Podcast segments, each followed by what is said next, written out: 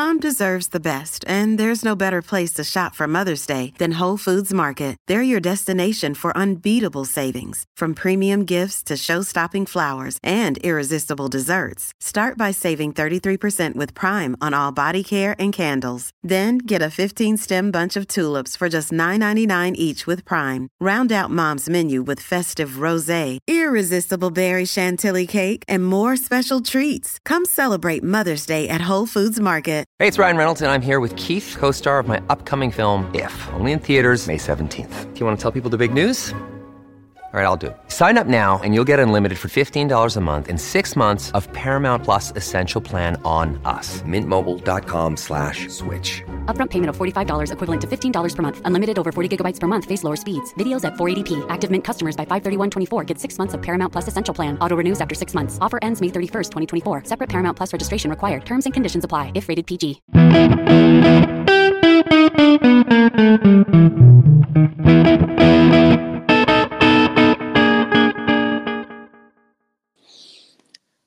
Olá, pessoal, estamos aqui mais uma vez. Eu sou a Meia e estou junto novamente com uma pessoa bem especial para fazer esse novo podcast. Ela que sabe muito de conhecimentos gerais e informações não tão úteis assim. Boa noite, gente. Estou aqui com a Meia de novo, aqui é a Raquel, com informações, na verdade, nada úteis, mas para tentar conversar com vocês mais um pouquinho. E aí, A Meia, gente- sobre o que, que a gente vai falar hoje? Esse é o podcast carinhosamente é, denominado podcast da Maromba, né? Podcast da Maromba, podcast da polêmica, e é sobre isso que a gente vai falar hoje, pessoal. Aqui quer começar? Você tem, você tem é, aí tudo decorado da história do uso de anabolizantes, suplementos Pois e o que então. mais que seja da história do esporte. Na verdade, não tenho. Para ser bem sincera, dessa vez eu não tenho. Mas a gente achou pertinente trazer para vocês hoje, pessoal, um pouquinho em relação ao uso, à suplementação de creatina, em relação à creatina e o rim, né, a função renal, já que esse é um assunto polêmico que tem gerado bastante questionamento, bastante polêmica. Para criar um contexto, a gente tem que entender o presente, né? Então, inevitavelmente, a gente vai ter que revisitar um pouquinho do passado. E para isso a gente tem que falar da história né, da creatinina, que foi dosada pela primeira vez em 1886. E naquela época eles acreditavam que a quantidade de creatinina excretada na urina por um adulto né, ia depender da quantidade de proteína e de creatina presentes na alimentação.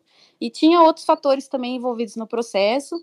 Mais tarde, depois, o Hoffman descobriu que a quantidade de creatinina excretada ia aumentar com o tamanho, né, e diminuir com a idade do indivíduo e que a quantidade excretada pela mulher era um pouquinho menor do que a quantidade excretada pelo homem. Temos nesse contexto a nossa famosa, muito utilizada e muito frequente na nossa prática clínica, creatinina. Mas o que, que ela tem a ver com a creatina? É meia. Nossa, eu não estava esperando toda essa história. Eu estava zoando essa parte do, do conhecimentos gerais, mas foi tipo uma aula, muito bom. Ah, sim, claro.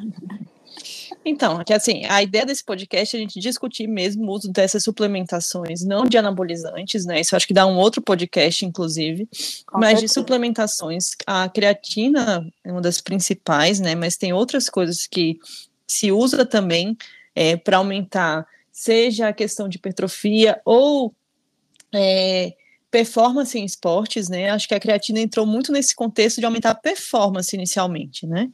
É, eu não sabia disso, que a, a, a deixou essa informação aqui. A creatina foi utilizada pela primeira vez na- nas Olimpíadas de Barcelona. Ah, sim, é, eu vi isso enquanto eu estava pesquisando. 1992, exato. Tem alguns trabalhos que comparam, por exemplo, é, esportes que usam mais força, por, ou, pra, é, usa creatina em esportes que utilizam mais força, por exemplo, outros mais velocidade, ou provas de explosão. Então, tem várias, vários estudos com a suplementação de creatina, né? É, acho que a gente vai começar a entrar nas polêmicas aí, mas vários estudos que mostram segurança, inclusive. Perfeito. Então, acho que é isso, né? É, creatina e rim. O que tem a ver? Qual é a polêmica? Onde vivem? O que comem? Como sobrevivem? Quem são as pessoas que usam? Quem pode usar? Quem não pode usar? E é sobre isso que a gente vai falar hoje. Então, acho que é importante a gente definir o que que é a creatina a partir do que ela é formada, certo? Perfeito. Os suplementos de creatina, eles surgiram né, nessa época, na verdade um pouquinho antes, né, mas foram amplamente utilizados a partir da década de 90, né, e eles vêm comercialmente como comprimidos, ou pós, ou então como solução. E a gente tem três formas mais utilizadas de creatina, que é a creatina monoidratada, creatina é, éster né, e a creatina alcalina, sendo que as duas primeiras são as mais comercialmente vendidas. É uma coisa que eu acho que pode gerar muita confusão, assim, a creatina não é tipo suplementação proteica, certo? Perfeito. Então a creatina, a gente tem uma produção endógena, né, ela é formada a partir de aminoácidos, né, que é a arginina, glicina, metionina principalmente, e tem também uma fonte exógena, que seria alimentação e suplementação. É... Você viu alguma coisa em relação à dose? Vi que é bem complicado a gente falar sobre até, até falar sobre estudos em relação ao uso de creatina e benefício não, porque eles não eles não se baseiam em doses fixas, né? Eu vi, eu vi coisa em relação a 5 gramas, no mínimo, né? E depois em relação à manutenção de, é, na verdade, ataque, né? Na verdade, início com 10 gramas e depois manutenção com 5 gramas diárias de creatina. Não sei se você viu alguma coisa diferente. Nossa ideia aqui não é ensinar a prescrever, pelo amor de Deus, mas assim, é, é só para falar que existem realmente é, variações em relação à dose indicada. É, doses que eu vi, depende de estudo, depende do esporte que está se utilizando, mas se fala muito de forma geral, numa dose entre 3 a 5 gramas dia ou fazer dose de acordo com peso 0,1 grama quilo por dia, né? Eu acho que isso é importante só para a gente ver que também existe uma faixa em que, quando a gente fala que os trabalhos demonstraram segurança, é uma faixa em que foi estudado. Então não tem sentido eu utilizar uma dose muito supra disso daí, porque para isso, primeiro, a gente não sabe eficácia, também não sabe segurança em relação a isso. Então, algumas, é, algumas considerações em relação aos estudos, o que muitos estudos inicialmente, assim, muitos procuraram avaliar essa questão de segurança de fato. Então, a gente tem estudos que avaliam, por exemplo, questão de função renal após o início da creatina, é, função hepática também após o início da, da suplementação com creatina. Uma coisa que eu achei legal, assim, que tem estudos que eles começaram a avaliar outras coisas também. Então, por exemplo, é, eu não, não encontrei, eu procurei bastante alguma relação entre creatinina, por exemplo, descontrole pressórico, porque isso é uma coisa que é relatada em algum, alguns estudos, principalmente relato de caso. Então, não existe um mecanismo, uma fisiopatologia que explique isso daí, mas uma coisa que Alguns relatos sugerem que você pode ter um pouco de retenção hidrossalina no início, no início do uso da creatina.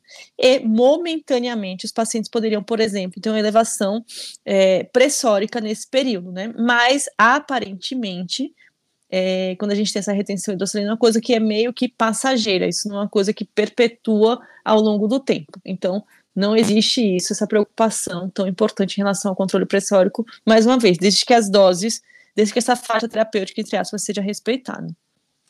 Perfeito. E em relação à, grande polêmica, né? Como que a creatina vai interferir na estimativa da função renal? Dá teu show. Eu? Bom, é, é, acho que a gente estava falando né, mais cedo sobre isso, mas Uh, em pacientes que usam creatina, inevitavelmente, como a gente já estava falando um pouquinho da creatinina, né, estando esses compostos interligados, é, justamente por a creatinina ser um subproduto posterior da degradação da creatina, é, que vai ser produzida numa taxa relativamente com, constante, né? É, qualquer fator que aumente a concentração, independente das alterações de função renal, vai levar a uma estimativa da taxa de filtração glomerular menor do que a real. E isso pode gerar um diagnóstico errôneo de doença renal e, ou, ou de insuficiência renal, no caso, né? Acho que a gente tem que falar isso daí, né? É a questão que até o momento, nenhum estudo provou, mesmo que os que acompanharam ao longo de um período, mesmo aqueles que acompanharam por um período mais longo, nenhum estudo relacionou, por exemplo, o uso da creatina em nessa faixa segura, né, a, a dose que, que deve ser utilizada, nenhum estudo mostrou uma alteração, tipo alteração de fato de função renal, certo? Ou um aumento de doença renal crônica, ou um aumento é, de lesão renal, albuminúria, o que quer que seja, certo? Perfeito, mas não um, nada sólido também. Isso, mas um fator de confusão é isso, assim, que quem começa a utilizar, e dependendo da dose que utiliza, você pode ter um aumento na creatinina sérica. Exato. Isso, mas isso não necessariamente não vai refletir uma, uma pior função renal, digamos assim. E os relatos de caso, poucos, né, que tem por aí espalhados, é, podem, é, na verdade, geram vieses, né, porque eles podem ser confundidos tanto com medicamentos em uso concomitante, com pacientes com doença renal já pré-existente desconhecida, ingestão de outros suplementos, outros suplementos, né, ou alguma outra outra coisa, até uso de esteroides, né, anabolizantes, androgênicos. Então fica muito difícil, complicado, né, a gente é, estabelecer essa, essa correlação. Justo, assim, um, algo algumas coisas que a gente pode comentar aqui. Primeiro é o que as pessoas estão utilizando, né? Porque uma coisa a gente está falando aqui de suplementação com creatina. A gente só deve lembrar que algumas pessoas não usam creatina só. Podem utilizar, por exemplo, anabolizantes associados. E aí já é um fator de confusão.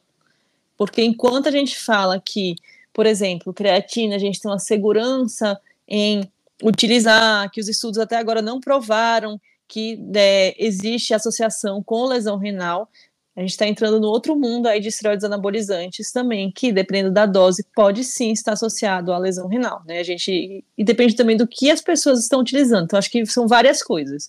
Uma coisa é o anabolizante também que é feito entre aspas para humanos. Tem gente que utiliza suplementação vitamínica de anabolizante para animais. Então já é outro mundo aí também, né? A gente tem que saber do que, que a gente está do que, que a gente está tratando, e principalmente tem muitos pacientes que podem usar associações, que, que muitos deles não relatam, né?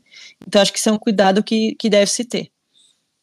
Perfeito, é complicado, né? É, eu acho que é, saiu até uma revisão legal da Sociedade Internacional da Sports Nutrition, ano, acho que ano retrasado, tentando desmistificar os problemas com a creatina, né? Ou até defender, de certa forma. A gente não está aqui para isso, a gente está aqui para expor os dados que a gente tem.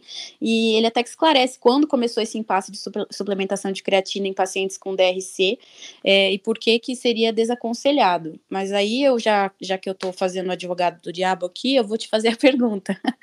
É, em pacientes que é, têm doença renal crônica, Meia, você recomenda ou desrecomenda o uso? É, eu não estou falando aqui, eu vou falar muito da minha opinião, né? Não é baseado em nenhum guideline. Assim, eu não eu não oriento fazer, por exemplo, entendeu? Acho que tem muito do que é meu e de crença minha, mas eu acho que é principalmente por um fator de confusão que isso pode me gerar. Perfeito. Porque se eu tenho elevação da, creatina, da creatinina aí, o que, que pode estar acontecendo? Muitas vezes eu não tenho outro exame fora a creatinina sérica para comparar, entendeu? Uma coisa uhum. se eu tenho em mão cistatina C, outra coisa eu tenho creatinina. E se ela aumentar, o que está acontecendo? Exato. Outra coisa é você ter também o paciente com uma monitorização frequente, né? Isso. É aquele paciente que você vai ver logo no consultório, ou é aquele paciente que vai ter acompanhamento é, médico, nutricional, nutricionista acompanhando, e a gente vai saber que ele está em uso. Então, acho que também a gente entra no ponto de sempre questionar, né, na anamnese, o que está sendo utilizado. E às vezes a gente esquece de perguntar de suplemento, né? A gente pergunta Sim. sempre que medicação o paciente está usando, mas a gente não pergunta, é, né, assim, deve perguntar perguntar, mas às vezes deixa passar, o paciente esquece de falar que está tomando alguma coisa diferente. E às vezes vem uma creatinina mais elevada, que dá uma estimativa da função, é, taxa de filtração estimada, né, é, mais baixa, e a gente tem, fica quebrando a cabeça por quê, né? Exatamente. E aí um outro fator assim é que muitos pacientes têm dificuldade de suspender, porque, por exemplo, a gente poderia propor os pacientes insistir muito, não, vou começar. Vou começar, Lógico que isso é uma decisão que é do paciente também, né? A gente pode orientar, mas se o paciente fala que quer começar de qualquer jeito, acho que uma saída para isso seria uma autorização mais de perto e se a gente encontra alteração, orientar a suspensão, né? E aí talvez seja uma outra dificuldade. Então, assim, eu nos pacientes que já têm uma alteração de taxa de filtração glomerular, sou mais conservadora e eu prefiro que não inicie, né? Perfeito.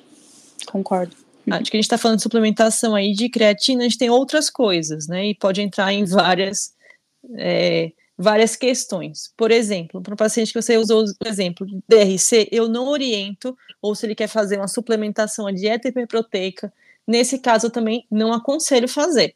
Tá? É, a gente tem sido menos conservador a gente, quer dizer, guidelines, né? A gente tem sido menos conservador em relação a restringir proteína. Então, a gente é mais, quer dizer, a gente é mais liberal na restrição proteica. Mas até o momento, o que a gente tem de cadigo é fazer uma dieta que seja não tão restrita assim, né? Então já não se fala mais naquele 0,3 grama por quilo, mas entre um 0,8 e 1 grama parece ser aconselhável. E aí, nesses casos, também não orienta o paciente que tem alteração de taxa de filtração glomerular fazer uma dieta hiperproteica. Perfeito. Exato. Podem entrar dúvidas, por exemplo, paciente que tem algum fator de risco, por algum motivo ele tem um rim único. Esse paciente é desaconselhável que ele faça dieta hiperproteica? Acho que a gente não tem dados para falar isso, né? A gente não, não tem estudos com pacientes que têm um fator de risco, tipo, ele tem um rim único, e se a dieta hiperproteica aí vai ser maléfica. Não tem, não tem dado robusto para isso. Mas eu acho que vale um pouco de bom senso. Então, a minha orientação é prefira não fazer uma dieta hiperproteica. Acho que isso, talvez seja o mais prudente. Mas não, não posso dizer para ele que o, o ideal para ele é fazer uma dieta pobre em proteína, porque não é uma dieta normoproteica, né? Acho que isso é o mais aconselhável por falta de evidência de segurança do contrário, mas eu também tenho que afirmar que eu não tenho evidência que uma, que uma dieta hiperproteica nesses pacientes com taxa de filtração glomerular preservada seja maléfica. E aí, fora isso? Em litíase eu não encontrei nada de relato, não sei se achou algum. Então, eu encontrei, assim, relatos de caso, né, de pacientes que ou tiveram episódio de deflitíase prévio e começaram a, uma suplementação com creatina e foram acompanhados ao longo do tempo, ou pacientes que utilizavam creatina apresentaram um episódio de nefrolitíase e também foram acompanhados porque não queriam suspender a suplementação, e também não tem um, nenhuma evidência de que a suplementação de creatina de forma isolada seja um fator de risco para recorrência de nefrolitíase.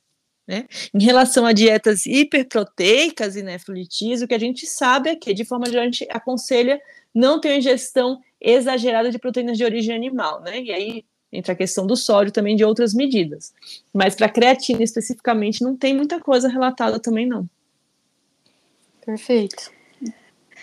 E eu acho que relatos de é, nefrotoxicidade também foram muito raros em indivíduos saudáveis, né? Então a gente tem a alteração do exame laboratorial, mas a, maioria dos estudos que eu encontrei, que na verdade são a maioria são séries de casos, falam que na, na, na, igual você falou, na suspensão da, da suplementação, a creatinina volta ao valor basal nos, nos indivíduos saudáveis, né?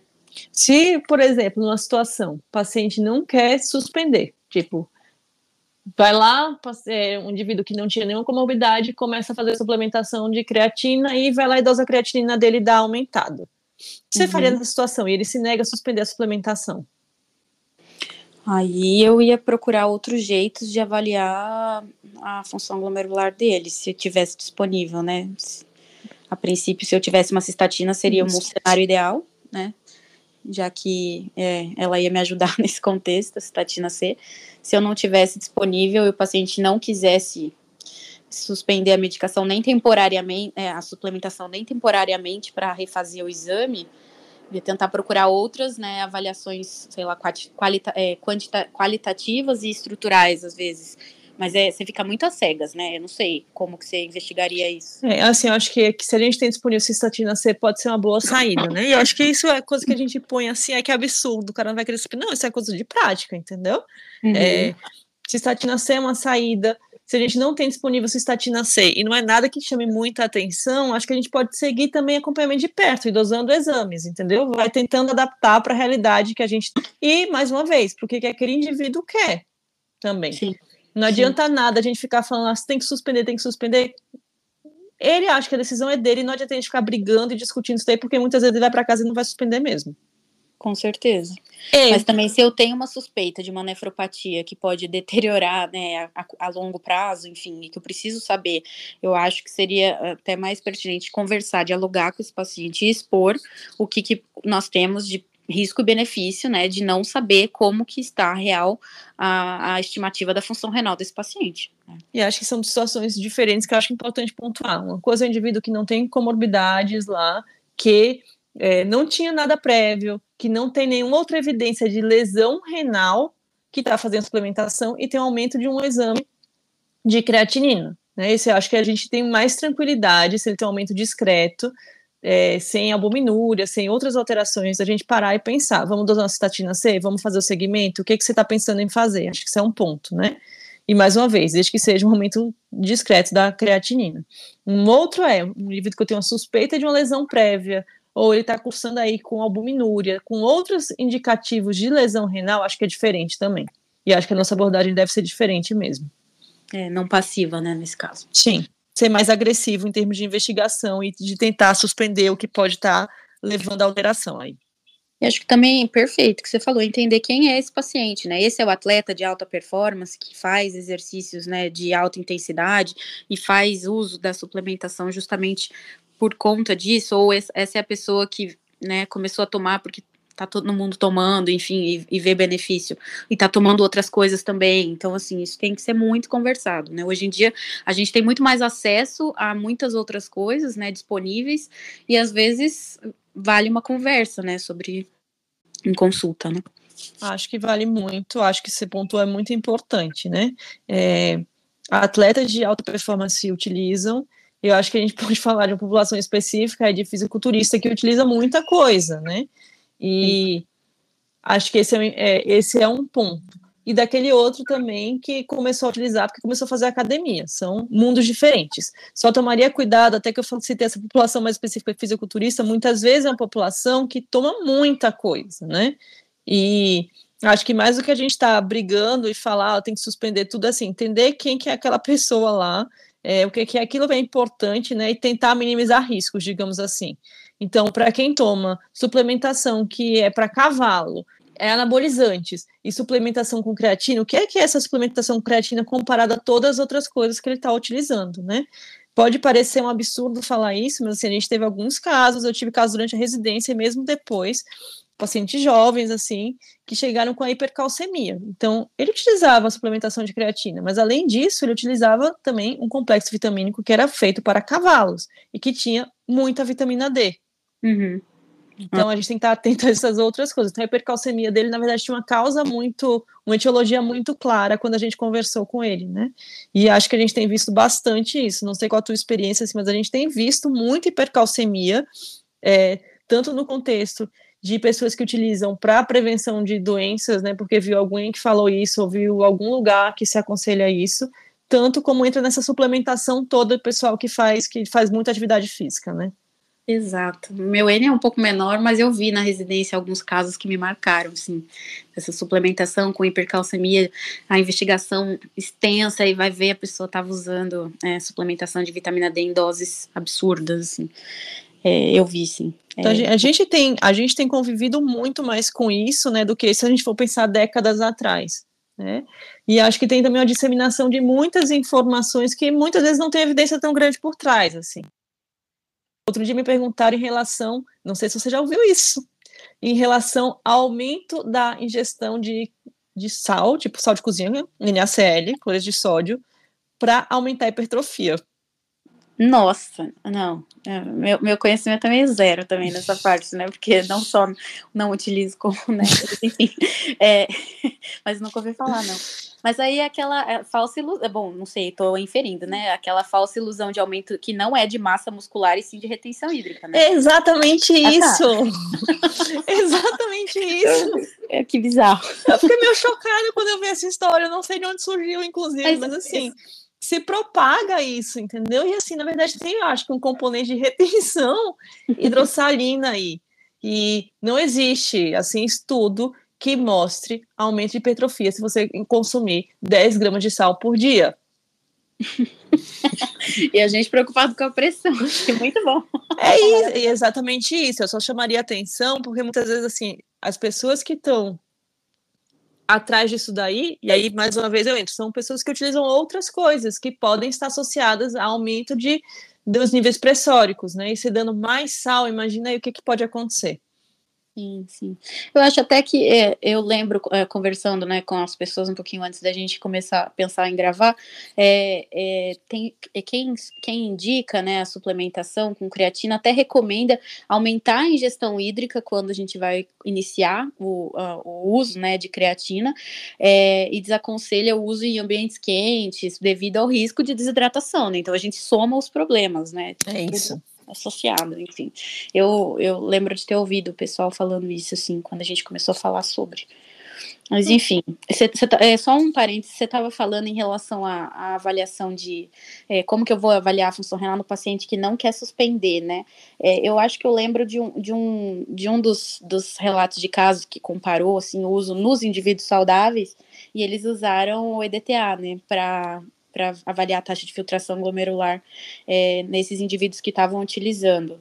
E aí a, conclusão lá da, da, da, série publicada tinha sido que o suplemento com creatina era seguro e não afetava a função renal, quando eu não puder, não puder suspender, né? Claro que assim, já que eu vou, tô pensando nesse ponto, eu posso lançar mão de uma cistatina assim. Né? Sim, exatamente. Acho que depende do contexto, né? Como também já vi pessoas assim, super consciente, conscientes e orientadas que usam é, de uma alteração muito discreta em no exame de creatinina sérica, vem seguindo, não tem nenhuma evidência de lesão renal. Então, sim, sabe, sem, e, e, a creatinina mantém estável, isso eu acho que é outro ponto importante, que se a creatinina começar a subir, daí não vai ser essa suplementação, né? A gente pode estar diante de outra coisa e aí precisa ser investigado. Perfeito. Buscar outras causas, né? Sim. Então, fora isso, essa questão de hipertrofia, você viu mais creatina sendo usada em alguma outra coisa? This episode is brought to you by La Quinta by Wyndham. Your work can take you all over the place, like Texas. You've never been, but it's going to be great because you're staying at La Quinta by Wyndham. Their free bright side breakfast will give you energy for the day ahead. And after, you can unwind using their free high speed Wi Fi. Tonight, La Quinta. Tomorrow, you shine. Book your stay today at lq.com.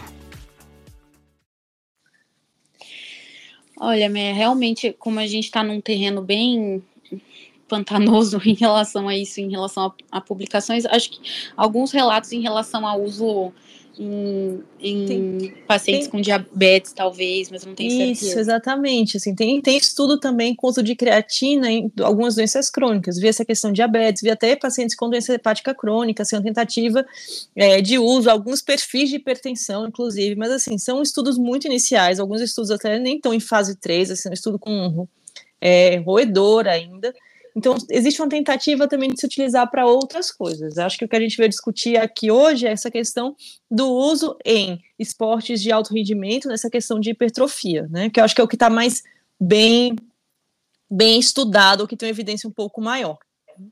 Acho que a gente podia comentar também, assim, tem outras, quando a gente fala de suplementação, tem outras coisas, né? Tipo BCAA, tem whey, é, acho que tem particularidades entraria mais uma vez nessa questão que, quando a gente está falando de uso de creatina, a gente está falando de suplementação proteica, né? Acho que isso é uma coisa que é importante falar. Então, por isso que a gente parece assim, é diferente da gente dar mais proteína da, na dieta da gente dar creatina, certo?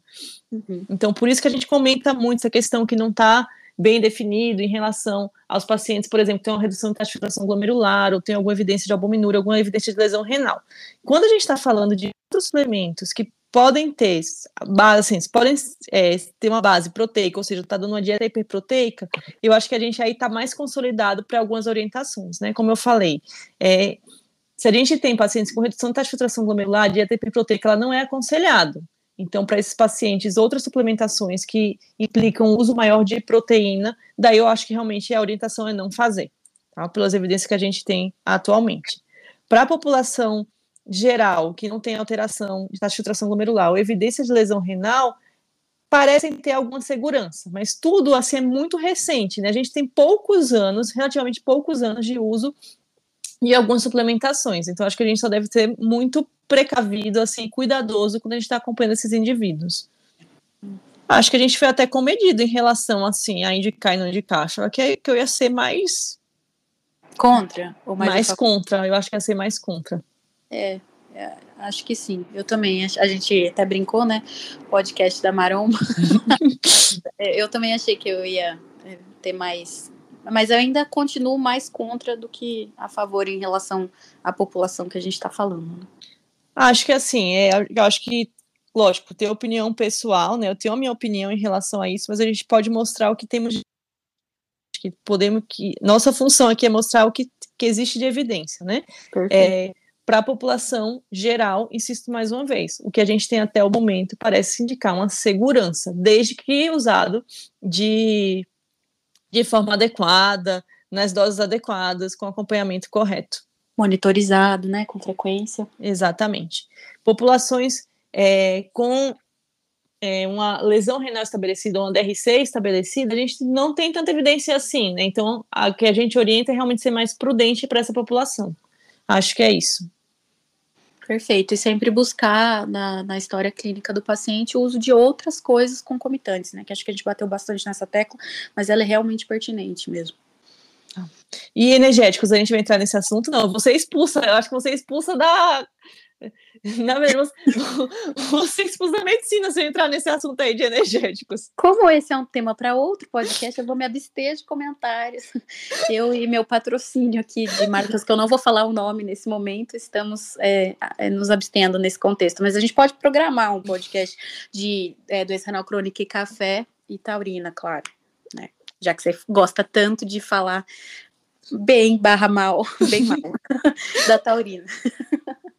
Não é nada pessoal, é só zoeira mesmo. Mas assim, cuidado com a FA. Ah, meu Deus. Gente, era isso. Boa noite e é, obrigada, Meia. Sempre aprendo muito com você. É isso, aqui estamos juntas aqui. Pessoal, esse é mais um podcast. Espero que vocês tenham aproveitado. Acho que foi menos polêmico até do que eu imaginava, como eu falei. E a gente se vê no próximo. Beleza. Valeu, pessoal. Tchau, tchau. Tchau. Esse podcast tem o objetivo de educação médica. As informações aqui prestadas exprimem as opiniões dos seus integrantes no momento da gravação. Não esqueça que, que a medicina constantemente. É uma... Não utilize as informações ouvidas aqui como conselhos médicos para si ou para outros. Em caso de necessidade, procure opinião médica direcionada.